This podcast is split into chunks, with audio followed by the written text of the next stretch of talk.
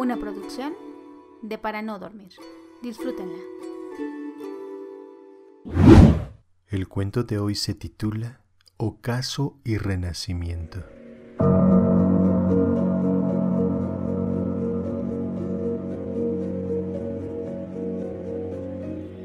De nada, absolutamente de nada sirvieron los logros, las medallas, ni que el mundo gritara su nombre al unísono en agradecimiento, o que se hubieran escrito libros de sus hazañas. Salvar el mundo fue insuficiente si al final la misma gente a la que salvó fue quien le condenó al olvido. En la zona más sucia de la ciudad, abandonada y corroída por el tiempo, Julián Esteves se refugia del mundo, ese mundo al que alguna vez le entregó su vida, pero que hoy día le repudia. Convive entre otros marginados, pepenadores, ladrones y adictos, ese estrato social al que denominan los, los olvidados. Ellos saben quién es Julián Esteves, pero contrario al resto del mundo no lo juzgan, ni lo recriminan por su error. Lo aceptan como uno más de su clan, como un olvidado. Carecen de riquezas y lujos, pero lo que le ofrecen supera todo eso. Le dan un sitio seguro al que pueda pertenecer al principio él no lo vio así, pero el tiempo le enseñó a aceptarlo, a integrarse y a querer a su nueva familia. Julián Esteves no solo fue un héroe, fue un superhéroe, el único en su clase con la fuerza para detener un tren en movimiento, la capacidad de volar y parar balas con el cuerpo. Limpió ríos y mares debido al petróleo que se derramó, rescató selvas y bosques de incendios, sin olvidar las incontables vidas humanas que salvó de terribles accidentes o por desastres naturales, así como la detención de criminales que atentaban contra la seguridad y libertad de varios países, frenó guerras y evitó otras. Pero ningún hecho heroico fue suficiente para contener la calamidad que le vendría encima. El 9 de junio del 2014 fue una fecha que quedaría marcada para siempre.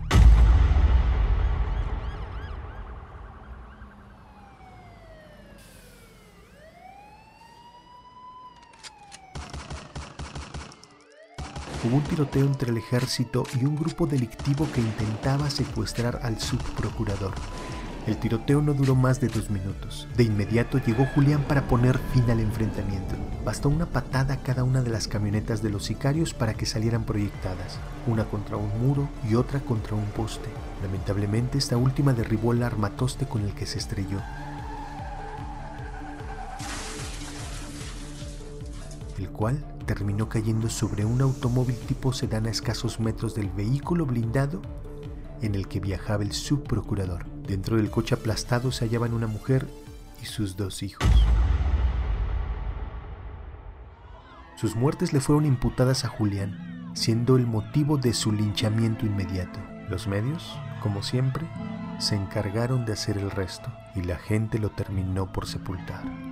Lo que jamás se dijo y que Julián supo desde el momento en que llegó era que los ocupantes de ese auto ya estaban muertos a causa de balas perdidas del tiroteo. Justo por ello tomó el riesgo de arrojar la camioneta en esa dirección, pues ya no había nadie a quien pudiera lastimar.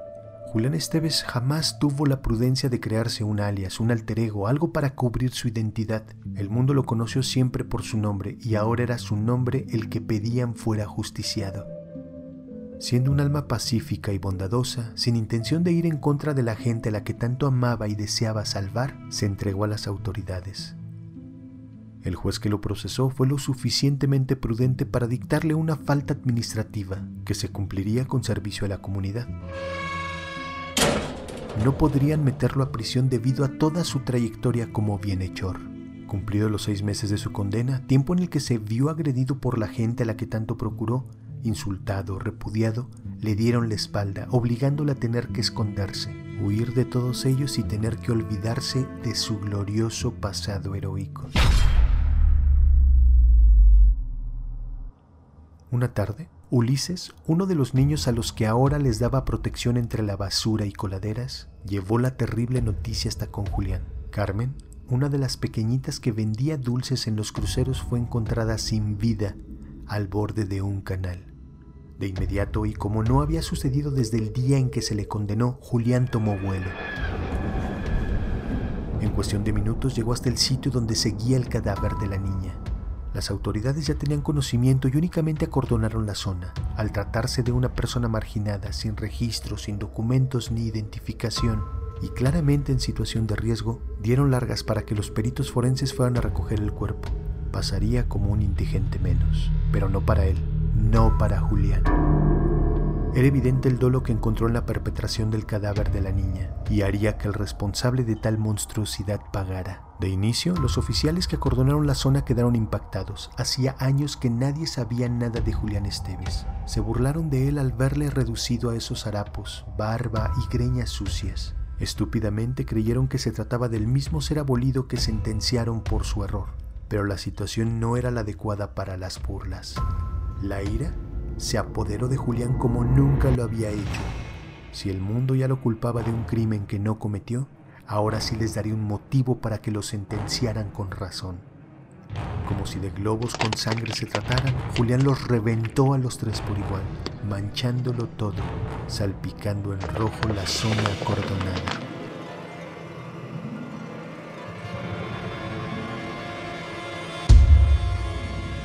Tomó el cuerpo de Carmen y salió volando para darle un entierro digno donde a él le pareciera correcto.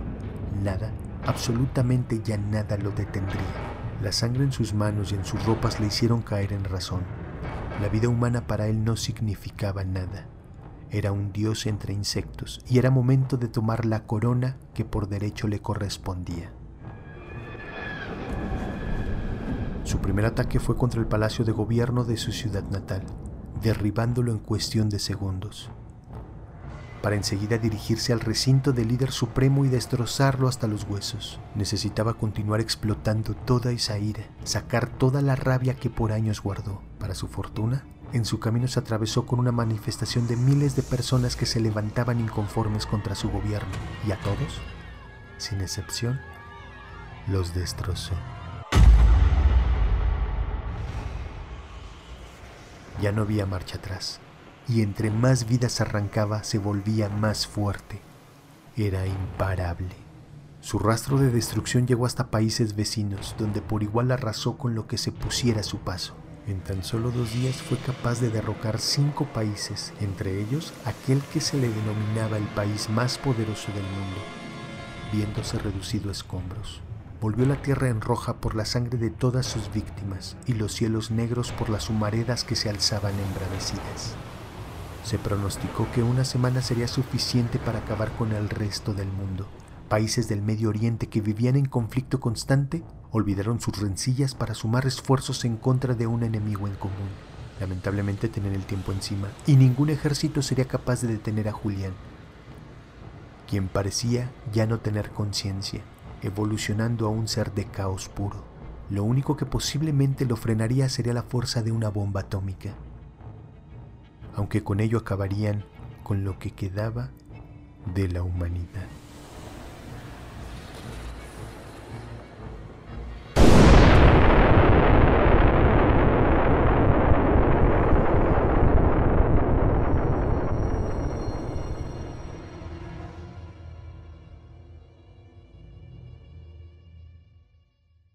Si te apasionan las novelas policíacas, el misterio, lo sobrenatural, este libro es para ti.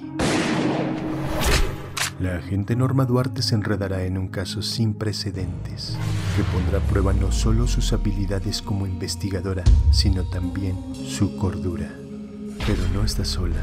Tal como lo hizo Virgilio al descender por el infierno, la detective Cecilia, de quien poco se conoce, la guiará a través de su primera aventura, repleta de criaturas de oscuridad, deidades paganas y cruzándose en una guerra de antiguos clanes vampíricos, sedientos de sangre y venganza.